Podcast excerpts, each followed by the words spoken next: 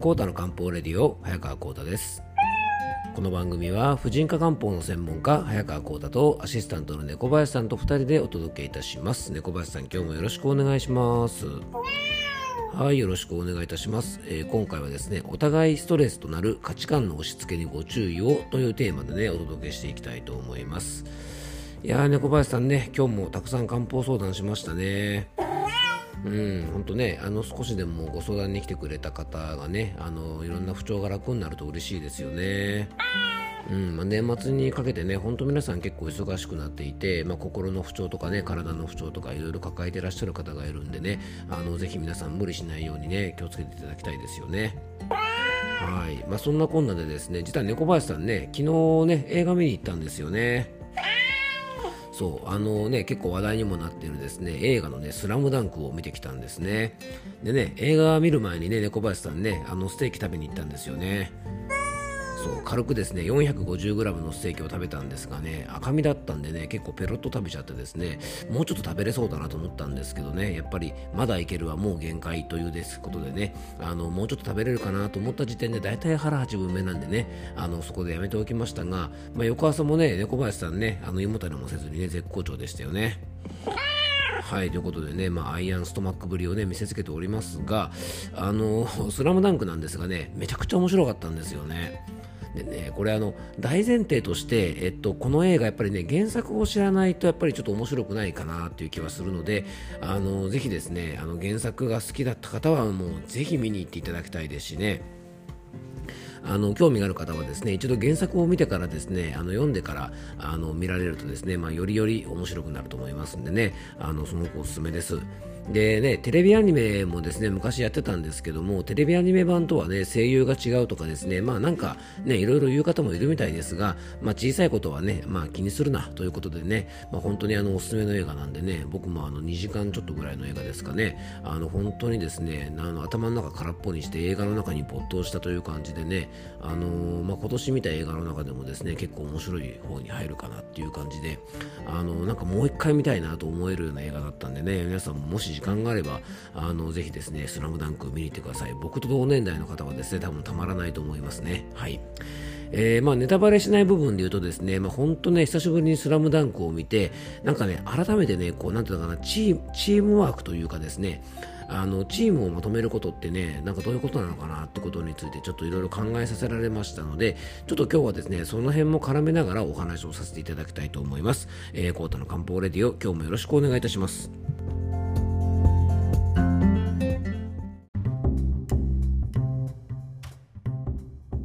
はい、ということでね、今日の本題に入っていきたいと思うんですけども、まあでもね、小橋さん、昨日ステーキ美味しかったね。うん、やっぱね、あの450ぐらい食べるとですね、なんか肉食ったなって感じがしてですね、やっぱりあのたまにはね、ああいう感じでがっつりステーキもやっぱね、小林さんいいですよね。ということで皆さんもですね、あのお肉が食べられる丈夫な胃腸をぜひ作りましょう。はい。えー、ということでね、今日の本題に入っていきたいと思います。あの、スラムダンクのね、映画を見たって話をしたんですが、あの、スラムダンクね、もうご存知の方はよくわかると思いますが、あの、湘北高校のね、あの、バスケット部がね、舞台で、あの、繰り広げられるですね、まあ、いわゆるバスケット漫画なんですけども、あの、キャプテンのですね、あの、ゴリというね、あだ名のね、赤木キャプテンはですね、あの、非常にあの、このね、バスケにストイックなあの選手で、まあ、バスケはねやるからには勝つ。全国大会にね絶対出るために頑張って練習するぞっていうですねこういう熱血感タイプなんですね。まあ職場で言えばですねもう仕事にね一生懸命でまあ超熱心な人みたいな感じですよね。で1年生とかですね2年生の頃はあの、まあ、先輩がまだいた時はですねあのバスケは楽しくやれた方がいいよっていうですね先輩とかね同級生からあのかなり煙たがられてたんですね、まあ、要はね1人だけ熱血感がいる感じですからね周りからすればですねあのなんかもうあいつめんどくさいよなみたいな感じにこう思われてたわけですね。でね、やっぱりやるからには、まあ、勝利を目指すっていうのは、まあ、これはですね、もうある意味正義ですよね。正しいことだと思います。でも逆にスポーツなんだから楽しんでやれたらいいよねっていう風な考え方も、やっぱこれも正しいですし、正義だと思うんですよね。でね、まあ、ここでやっぱりね、あの若い、まだね、一応あの風貌はですね、おっさんみたいな顔してるんですけどね、この赤木キャプテンゴリはですね、まあ、ゴリっていうぐらいだから、まあ、ゴリラにそっくりな顔してるんですね。うんあのまあ、このゴリはですねやっぱまだね高校生ですからこのね自分の価値観をやっぱそうでない人に結構押し付けてしまったので、まあ、煙たがられてしまってなんか同級生がね部活をどんどんやめてしまったりとかやっぱりなんとなく仲間から煙たがられたりするんですね、まあ、こういうことってね結構ありますよね。でねゴリからすればですねあのバスケットボールをやっていて勝利を目指す、ね、全国大会を目指すもうこれ当たり前じゃないかなんでお前らこれをしないんだっていうことで、まあ、よくわからない理解できないわけですねでもね周りの先輩とか同級生とかからするとですね、まあ、自分たちは楽しくやりたいということで要はですねお互いの価値観をなかなか認めようとしないので、まあ、そこでバッティングが起こるわけなんですよね。で結果としてはですね、まあ、スラムダンクの漫画ではね、やっぱりあの同じ志を持った仲間が集まって、まあ、全国大会出場というですね、まあ、その赤木キャプテンのね、まあ、夢が叶うわけなんですが、あのこれね、見てるとね、本当にあのもうちょっとさ、ゴリうまくやれよって思うんですけども、まあ、やっぱりこの不器用さみたいなものがですね、この物語を非常に盛り上げるんですね。でまあ、これってねさっきもちょっと仕事の例えでねあのも使いましたけどあの学校の部活とかねスポーツだけの場面じゃなくていろんなことでねやっぱり起こりうることなんですよね。で要はあのライフワークとしてねこう仕事をやってるような人からするとですねいわゆるライスワーク。じゃああの、ね、人生楽しむためにあのちゃんとお給料がもらえれば僕はそれでいいですよっていうスタンスで仕事をやってる人がですね結構理解できないとかですねやっぱそこで考え方がぶつかるとかもっと一生懸命やれよみたいな話になってですね結構ぶつかったりあのするわけですね。でこれってね、まあ、価値観の相違で、まあ、どちらも正論なわけですよね。でねこれ大切なのがやっぱりお互いに価値観をですね認め合いながらうまくやっぱり折り合いをつけて協力し合うことが大事だと思うんですよね。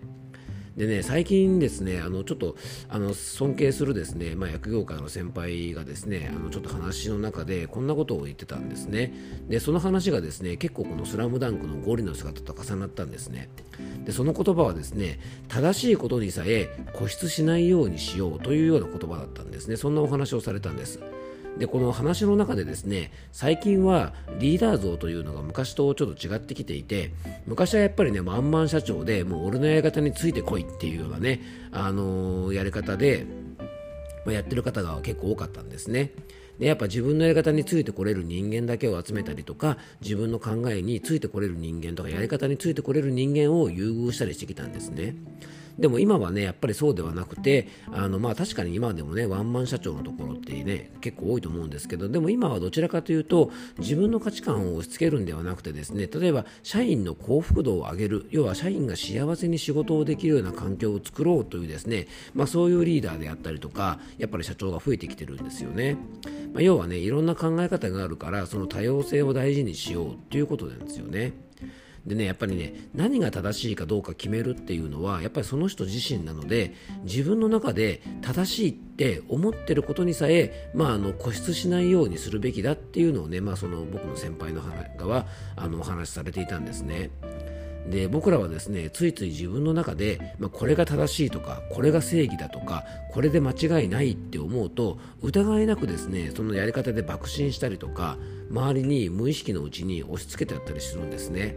でこれね結構漢方業界でもあってやっぱね漢方のことを愛してやまない人で思いが強ければ強いほどもうねもう漢方が一番正しいんだとか漢方のやり方がもう絶対なんだっていう風に結構ね固執してしまってですねすごくあの西洋医学的なことをですねなんか軽視したりとかちょっとバカにしてみたりとか否定したりとかでっこするんですけどもこれってね別に西洋医学が正しいとか東洋医学が正しいとかねそういうものではないわけですよねそれぞれの価値観があるので、まあ、お互いにねいいところを認め合ったりとかそういう考え方もあるんだなっていうふうに認め合うことって大事だと思うんですよね。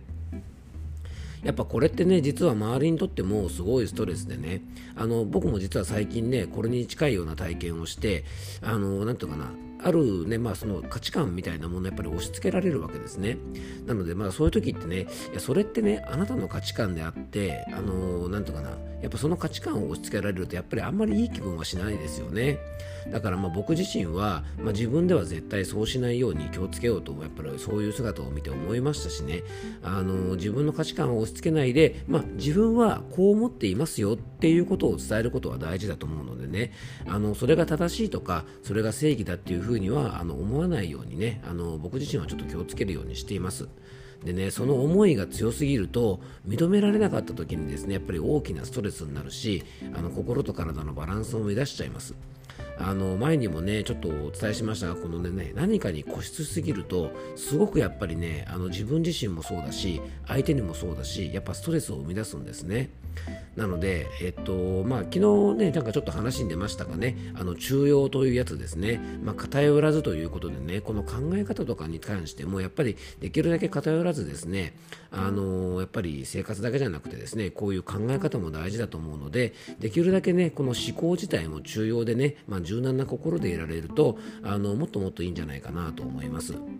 やっぱね真面目すぎるとね自分はこれが正しいんだっていう思いも強すぎて他人に対してですね結構押し付けがましくなったりすると思うんですね、まあ、特にですね自分のその考え方とかやり方があのある程度ですねその考え方でうまくいってた時期なんかがあるとですね決してねこれ悪意ではなくてこうすればうまくいくのに成功するのにどうしてしないんだっていうですねあの本人としたら良かれと思ってその人に言ってるだけに、まあ、逆に立ちが悪いですよね。これね悪意がないだけに非常にたちが悪いんです。あのおせっかいとかもそうでね、あのー、まあ、最近ねもうあんまりないかもしれませんが昔だとですねお見合いとかね縁談とかの話をやたら持ってくる人がね結構昔はいたそうなんですけどもねあの紹介される側の人はですね一人での生活を気ままにね楽しんでいるのに、まあ、おせっかいの人の価値観でですね、まあ、結婚した方がいいのよとかねなんかそういうことをですね押し付けてきてなんかどんどんお見合いとかをね紹介されてくるとですね、ま、非常にそういうのって迷惑ですよね。あとなんだろう一人でいるのが好きな人に対してなんかみんなでね楽しくやらなきゃやらねなんかこうそれは人生がもったいないなんてねそういう価値観を持ってる人がですねいや1人でいたら寂しいからこっち来なよみたいな感じでぐいぐい来たりとかですねなんか飲み会にねどんどん誘ったりしてですねまあ、誘われたりする方からすると、いや、一人でいる方がね、気楽で楽しいんですけど、なんてこともあったりするので、やっぱこのね、まあ、おせっかい含めてですね、やっぱりいろんなことに固執しないというかですね、まあ、価値観を押し付けないっていうのは、やっぱすごく大事なことなんじゃないかなと思ったので、まあ、今日はですね、ちょっとスラムダンクの映画を見ながら、ちょっとそんなことも考えたので、えー、皆さんにね、ちょっとこんなお話をさせていただきました。まあ、あんまりね、いろんなことに真面目になりすぎないよりね、あの、ちょっとバカぐらいの方がいいのかもしれませんね。えー、ということで、えー、少しでも皆さんのお役に立てば嬉しいなと思います。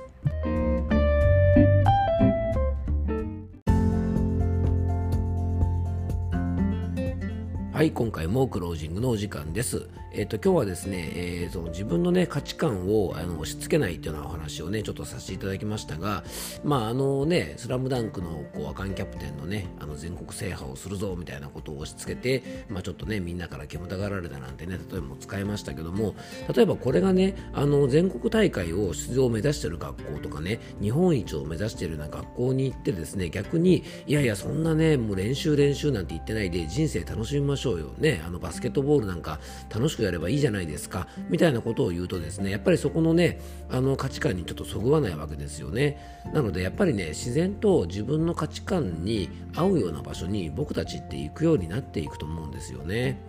なのでやっぱこの価値観ってねやっぱりあの何て言うのかなこう僕たちの思考のね中心になっているものだと思うのであのあんまり自分の価値観と合わないなってところにはね本当にあの無理している必要もないんじゃないかなと思います。ね、よくあのこの番組でもお話しますけども、まあ、ここだけがね私の場所じゃないということでねあの何かにね、まあ、変な話その友達付き合いもそうですよね。なんとなくやっぱ価値観とか考え方が違うなと思ったら自分の価値観をご利用するんじゃなくて、まあ、自分の価値観と合うような人って必ずいますから、まあ、そういうところでねあのまた楽しんで生活をすればいいんじゃないかなと思うのであのやっぱりね年齢とともにとか環境とともに価値観っていうのはだんだん変わってくることもありますからねあのぜひですね自分の価値観を押し付けたりとか、まあ、価値観を押し付けられそうな時はですねさっと逃げるなんてこともですね猫林さん大事ですよね。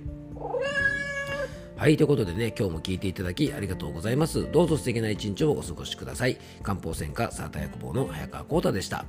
では、また明日。猫林さん。